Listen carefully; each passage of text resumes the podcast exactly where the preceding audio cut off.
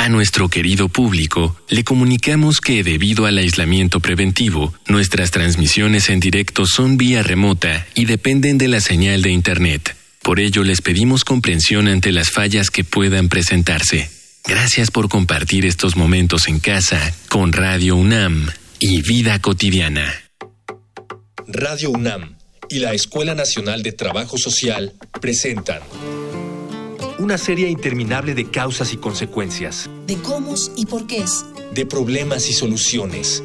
Eso es la vida. Vida cotidiana. Sociedad en movimiento.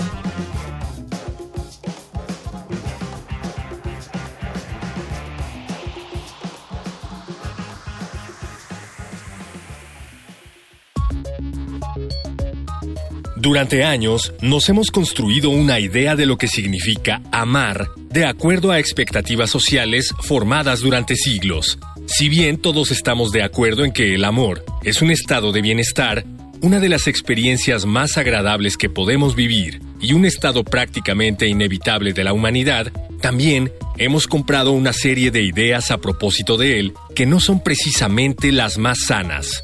Creemos, por ejemplo, que así como el placer, lo más natural del amor es que éste duela o que esté lleno de dificultades. Creemos que los celos son indispensables para un verdadero amor y que éste debe ser la prioridad de nuestra vida, que todo lo puede y que nada puede destruirlo, que por él hay que luchar y que quienes renuncian a él son débiles. Ideas que parecieran inofensivas, pero que en realidad han servido de pilares para construir una cadena de acciones violentas a lo largo de los siglos. Por ello, en esta emisión de Vida Cotidiana, Sociedad en Movimiento, hablaremos sobre los mitos del amor romántico con la maestra Carolina Grajales Valdespino, miembro del registro de especialistas en estudios de género y feminismos, académica en la Escuela Nacional de Trabajo Social y maestra en sociología, candidata a doctora en economía por la UNAM, y con la licenciada Alejandra Ramos Mendoza,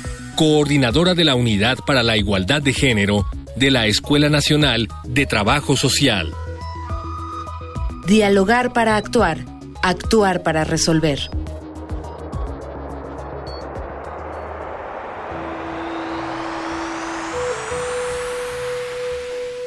Con mucha emoción les comparto que nuestro programa Vida Cotidiana Sociedad del Movimiento cumple el 9 de febrero tres años de estar al aire. Gracias de verdad a todas y todos por hacer esto posible. Quiero compartirles a propósito un mensaje de felicitación que nos dirige la maestra Carmen Casarratia, directora de la Escuela Nacional de Trabajo Social. El 9 de febrero del 2018 inició transmisiones nuestro programa de radio Vida cotidiana, Sociedad en Movimiento. Este 2021 cumplimos tres años de difundir el análisis para la intervención de los temas vinculados con el desarrollo social y humano en nuestro país desde la perspectiva de trabajo social. Muchas gracias a nuestra querida Radio UNAM, sin cuya generosidad no sería posible tener este canal, que es un puente fundamental entre nuestra escuela, nuestra comunidad y sociedad. Agradezco el compromiso de todas y todos quienes han colaborado en este proyecto, sobre todo ahora en estos tiempos que implican tantos desafíos para dar continuidad a nuestra tarea. 302 académicas, académicos, organizaciones de la sociedad civil, alumnado, invitadas e invitados han participado en 151 transmisiones. De esta forma, y gracias al trabajo coordinado con Radio UNAM a lo largo de estos tres años de transmisión, Vida Cotidiana, Sociedad en Movimiento, se honra en tener entre sus escuchas a un abanico amplio y diverso que retrata la conformación de nuestro país, además de la propia comunidad universitaria. Felicito y reconozco ampliamente al gran equipo de producción de Radio UNAM, a nuestra conductora, maestra Ángeles Casillas, a la coordinación y especialmente al equipo de comunicación social de la Escuela Nacional de Trabajo Social. Asimismo, invitadas e invitados que nos han compartido su conocimiento y experiencias. Vida cotidiana, Sociedad en Movimiento, refrenda su compromiso para contribuir desde nuestros saberes en la búsqueda de alternativas y estrategias que permitan alcanzar el bienestar y calidad de vida que tanto anhela y merece nuestra sociedad mexicana. Por mi raza hablará el espíritu. Eh, vamos a iniciar Finalmente, el amor es una de las emociones y expresiones básicas en todo ser humano, está presente en todas nuestras relaciones, pero hoy nos vamos a centrar justamente en la relación de pareja. Si nos apoyas, Alejandra, en poder compartirnos desde tu experiencia, ¿cuáles crees tú que son los principales mitos que están vinculados con este amor romántico. Básicamente, pues es un tema muy importante porque, pues como bien decía la maestra, no solo es un modelo cultural que está basado en todas las relaciones humanas, sobre todo las relaciones occidentales, y justo el amor romántico es uno, dice Coral Herrera, una de mis escritoras favoritas, eh, feminista, que es una gran estafa, ¿no? Porque nos han inculcado, sobre todo a las mujeres, o sea, todas las personas, pero sobre todo a las mujeres, esta idea de vivir el amor que siglo tras siglo, generación tras generación, se nos va quedando eh, en la psique, en las maneras de comportarnos y por supuesto que nos vamos modernizando, ¿no? En, la manera de, de vivirlo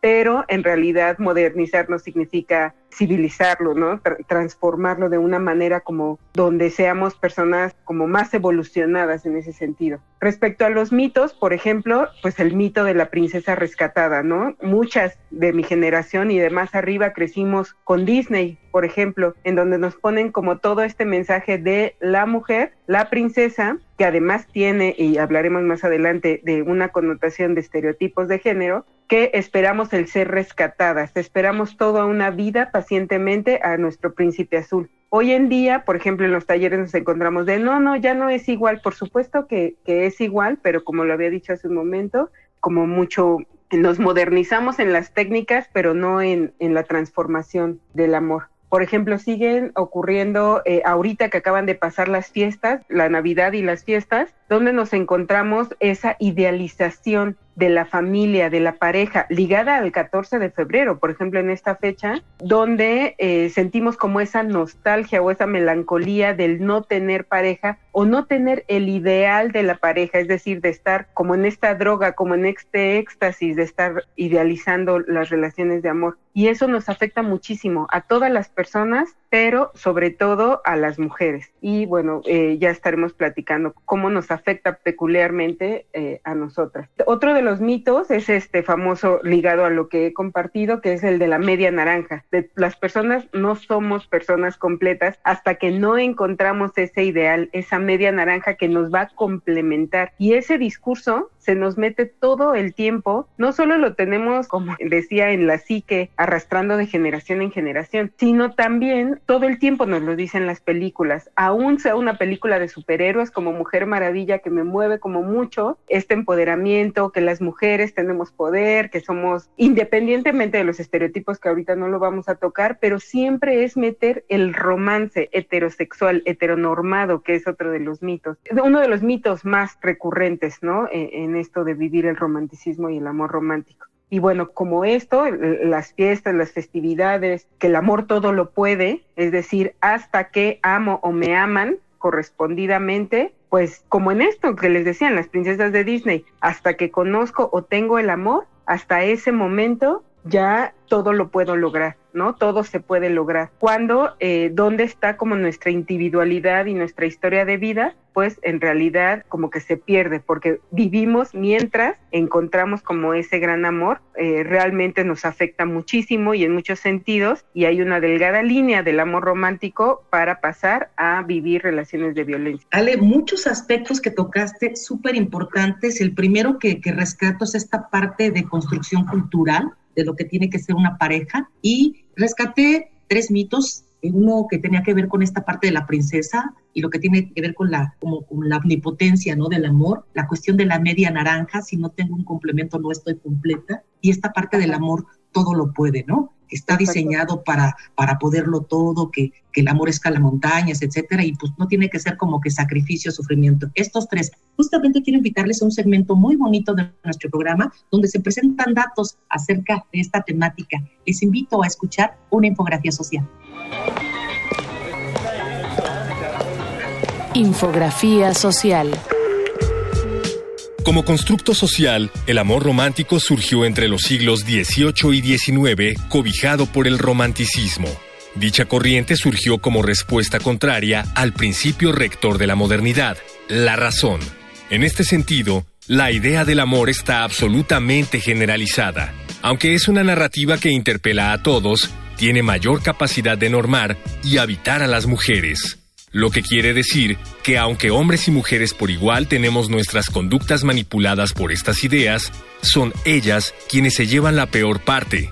Para reconocer qué tanto han influido estas ideas sobre ti, te enumeramos los mitos más comunes. Recuerda que por más inofensivos que parezcan, estos pueden sustentar situaciones de violencia imperceptible contra ti o las personas cercanas a ti.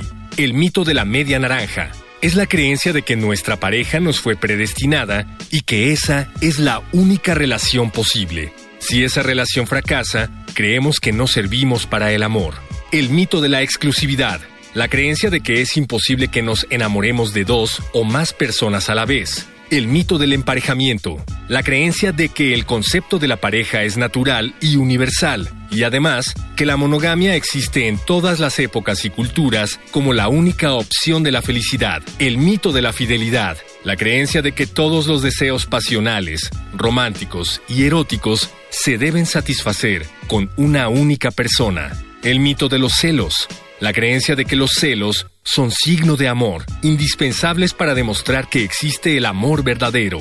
El mito del matrimonio, aceptar que el amor romántico siempre debe conducir a la unión estable de la pareja y que éste, a su vez, ayudará a la perpetuidad del amor. El mito de la pasión eterna, la idea de que la pasión y el romanticismo de los primeros meses de una relación debe perdurar para siempre. El mito de la omnipotencia, la idea social de que a pesar de cualquier adversidad, el amor siempre triunfa. El mito de la equivalencia, pensar que amor y enamoramiento son lo mismo y que si una persona deja de sentirse apasionadamente enamorada, es mejor terminar la relación. El mito del libre albedrío, la idea de que nuestros sentimientos amorosos son solo internos y no están influidos por factores sociales, biológicos y culturales ajenos a nuestra voluntad y conciencia.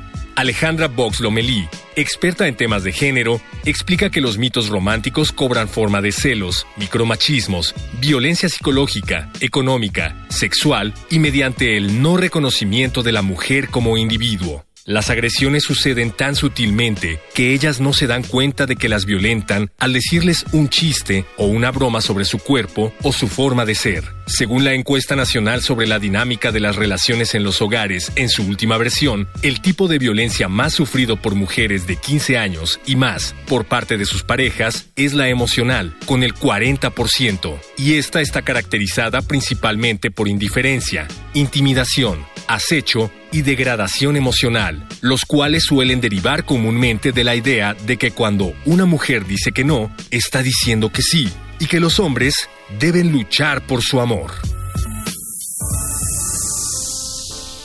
Hemos rescatado hasta ahorita tres de los principales mitos. Pueden haber muchos. Maestra Grajales, algunos otros más que tú puedas compartir con la audiencia. Adelante. En esto del amor romántico, podríamos pensar que por qué queremos ser aguafiestas y esta festividad tan importante eh, contar cosas feas, pero como dice Coral Herrera, que también coincido con Alejandra, me encanta, en el amor romántico hay una utopía emocional colectiva, o como diría Kate Millett, mientras nosotros amamos, ellos gobiernan. Entonces es como esa droga en la que subyace una ideología hegemónica patriarcal, en donde hay un modelo heterosexual, monogámico y de orientación reproductiva, o sea, y vivieron felices. O sea, hablar de que el amor romántico con ese príncipe azul, que es otro mito, te lleva a la construcción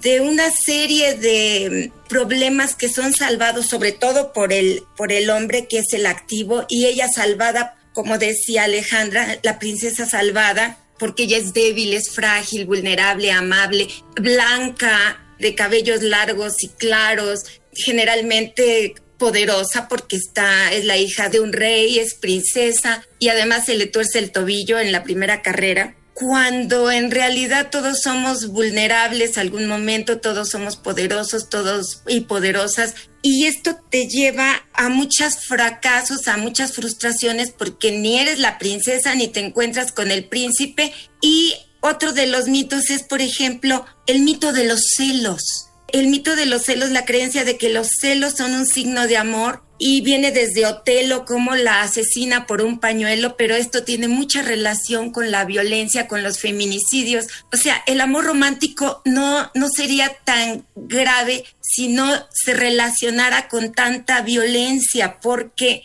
por ejemplo, el mito de la exclusividad, que es imposible que nos guste alguien más en la vida, el amor de mi vida. El amor de mi vida puede ser cualquiera o cambiar, tener varios amores de tu vida a lo largo de tu vida y no uno solo en la vida, pero los datos nos hablan de que si una mujer termina una relación es un momento para que haya gran violencia, puede haber una o violencias y puede haber muertes. El mito de la unidad, somos uno, formamos una unidad, tú y yo para toda la vida y hasta que la muerte nos separe, pero yo les diría, aunque estemos cercanos al 14 de febrero, por favor, ser uno sin jamás dejar de ser dos, porque generalmente la mujer es la que tiende a adherirse al proyecto del varón y las mujeres perdemos nuestros sueños, nuestras aspiraciones y nuestros proyectos de vida por incorporarnos mecánicamente al proyecto de alguien y eso nos hace borrarnos y volver a ser invisibles. Gracias, maestra. Con tu aportación identifiqué, no es que sean los únicos, pero seis mitos más.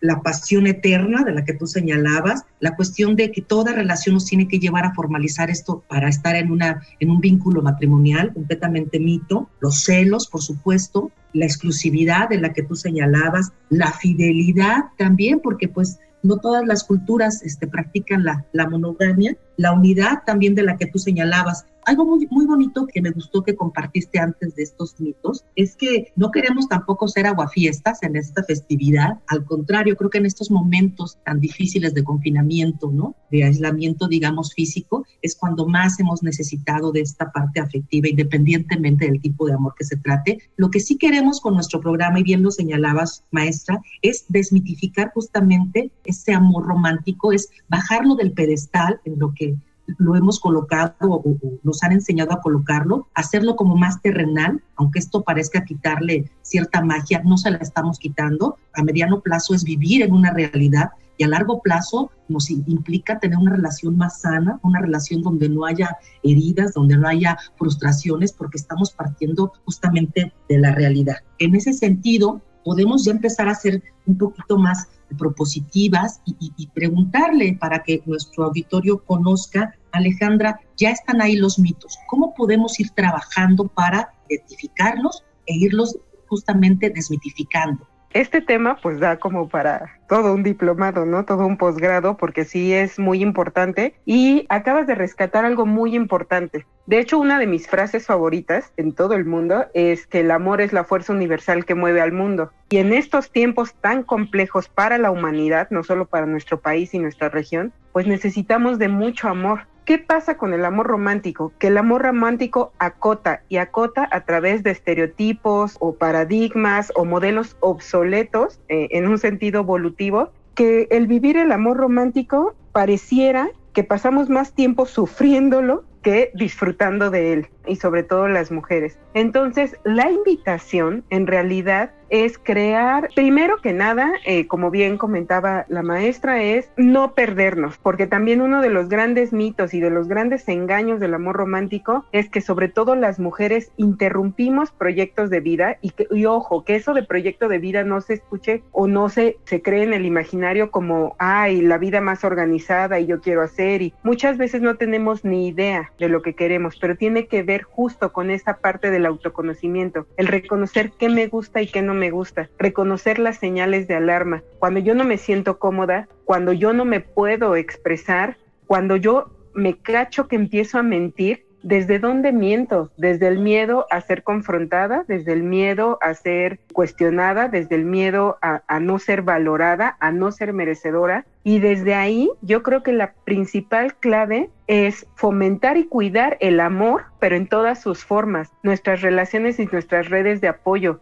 las amistades, no separarnos. ¿Qué pasa también mucho eh, en esta cultura occidental cuando nos relacionamos amorosamente, que perdemos esta individualidad, perdemos nuestras redes de apoyo, casi no le contestamos a las amigas o preferimos estar con la pareja, ¿no? Entonces rescatar estas redes, no perder nunca nuestra individualidad, no se convierta o se traduzca o empiece con relaciones de violencia. Gracias, Ale, por compartirnos parte de estos elementos, de estas estrategias, de estas situaciones que tenemos que ir evitando y también ir construyendo. Hay algo también que distingue nuestro programa, que son los testimonios de algunas mujeres. A ver qué nos platican algunas mujeres que también han vivido una relación de amor. Vamos a Voces en Movimiento.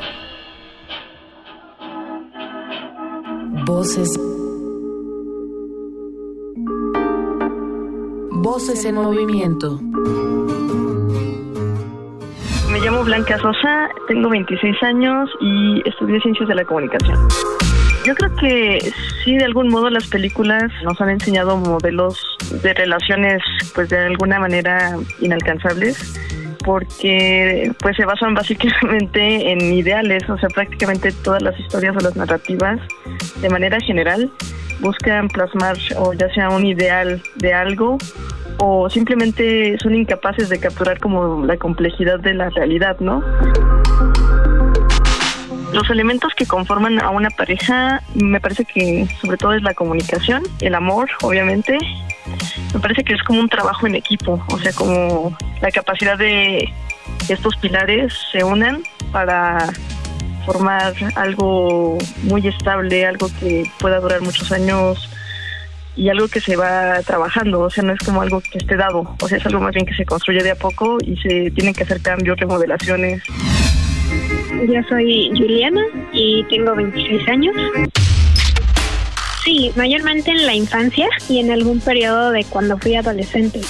Creía que era mm, pues 100% real y único ese ideal de la media naranja, ¿no?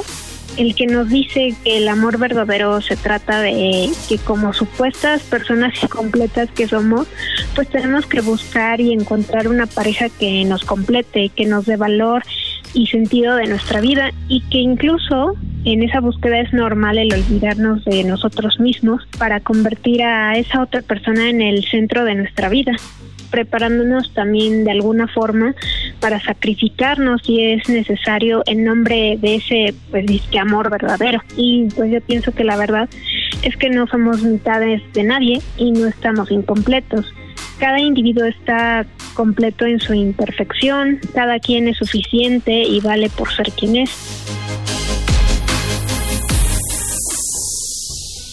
Estamos platicando con la maestra Carolina Grajales, con la licenciada Alejandra Ramos, acerca de ir desmitificando algunos elementos que están presentes en el amor romántico. Ya le nos comentaba antes de las voces en movimiento, el conocernos, tener este autoconocimiento, estar muy al pendiente de las señales de alarma, el poder generar otro tipo de vínculos con las amistades, otras redes. Yo creo que está esto más bien pensado en que, stop, antes de vincularnos amorosamente, creo que primero hay que conocernos, pero yo no soy la especialista en eso. Maestra, danos de esta construcción, maestra Grajales, de uno mismo para poder estar en condiciones de dar al otro sí es importante hacer un compromiso personal y colectivo de equidad, respeto y, bueno, reconocimiento a mí misma y a las otras. Porque esto que, que, señalaba del aislamiento, cuando una pareja empieza a aislarte, ojo, ahí hay señal de peligro me parece que para ir desmontando el amor romántico, para irlo deconstruyendo, es importante que empecemos por lo personal. Primero por ir reconociendo mitos, ir cuestionándonos. ¿De veras es tan maravilloso como lo estoy pensando o yo estoy idealizando algo que ni existe? Porque a lo mejor ese príncipe no existe y partiendo de mí misma que yo no soy tampoco a lo mejor esa princesa que se está esperando. Pero algo que me parece muy importante en toda relación es estar alerta de no ponerme en riesgo a la menor señal de violencias. Empezar porque sí soy tu princesa, de acuerdo, pero mi cuerpo es mío tengo derecho a decidir sobre mi cuerpo y mi sexualidad, no aceptar ninguna coerción en este campo que es luego muy, muy delicado y a veces no distingues entre lo que es violencias y lo que es aceptar porque soy buena onda. Exigir que no pretenda decidir sobre mi autodeterminación y mi libertad, porque ya cuando te empiezan a decir, oye, es que no hagas esto, no vayas a visitar, no vayas a hacer, yo no tengo que pedirle permiso a ningún amor para decidir trabajar, no sé, visitar a la familia, tener amistades, en fin, y sobre todo ni modo, es el ejercicio de la ciudadanía. Sé que cuando se habla de amor y empiezas tú con que la ciudadanía, pues yo creo que es necesaria. Gracias, maestra Carolina, por compartir esta parte de en todos los ámbitos en los que se puede ir demostrando este amor propio y esta situación de equidad y de respeto de la que tú nos compartías. Me gustaría, antes de que nos vayamos, nos despidamos, agregar otro mito que puede ser, si ustedes me dicen, yo lo, yo lo percibo también como un mito, esta parte de lo que los polos apuestos se atraen. De repente nos vinculamos con personas muy diferentes a nosotros, con ese afán entre cambiarnos y entre que ser como que compatibles. Y yo creo que no, una relación que está basada en afinidades, evidentemente nos va a traer a la larga muchos más beneficios. Considero que los mitos han ido cambiando, se han ido modernizando, pero tienes razón, esto de los pueblos opuestos se atraen, pues creo que se puede construir más a partir de objetivos, intereses, gustos y perspectivas comunes. Por otro lado, también a veces se cree que discutir es negativo para una pareja y pienso que es importantísimo señalar, decirle a nuestra pareja que sí nos encanta y que no nos gusta. Se puede decir de mil maneras, pero tenemos que poder aprender a decir lo que sentimos, lo que nos gusta, lo que no. Es importantísimo el diálogo todo el tiempo para la construcción de ese amor o para decirnos adiós, que también es parte del amor. Saber decir hasta aquí quedó y aquí terminamos y nos vemos alguna vez en la vida o quizá nunca. Con eso nos quedamos, maestra Grajales. Gracias por participar en nuestro programa. Muy valiosas tus intervenciones. Hale algo muy concretito como a manera de despedida para nuestra audiencia. Una de las grandes apuestas, la responsabilidad afectiva, sobre todo en estas nuevas formas de descubrir nuevas masculinidades no violentas, por ejemplo, para todas las personas, responsabilizarnos de lo que sentimos y de lo que queremos, construir nuevas formas de, de amar y, de amarnos, de relacionarnos erótico afectivamente con las demás personas, dejemos de romantizar la violencia, dejemos de romantizar el ponernos en segundo lugar en nombre del amor, Gracias, Ale. Con eso también cerramos el programa. Les agradecemos mucho el que hayan estado con nosotros. No me resta más que desearles a todos de verdad que vivan el amor de la mejor manera, de una manera muy bonita, rompiendo, por supuesto, estos mitos. Quiero agradecer en producción a quienes hacen posible nuestro programa. En producción, Miguel Alvarado, gracias. En la información, Carolina Cortés, Georgina Monroy, la coordinación de Araceli Borja, el valioso apoyo técnico de Mónica Escobar me despido, soy Ángeles Casillas. Tengan un muy bonito día del amor y la amistad. Vida cotidiana es una coproducción entre Radio UNAM y la Escuela Nacional de Trabajo Social.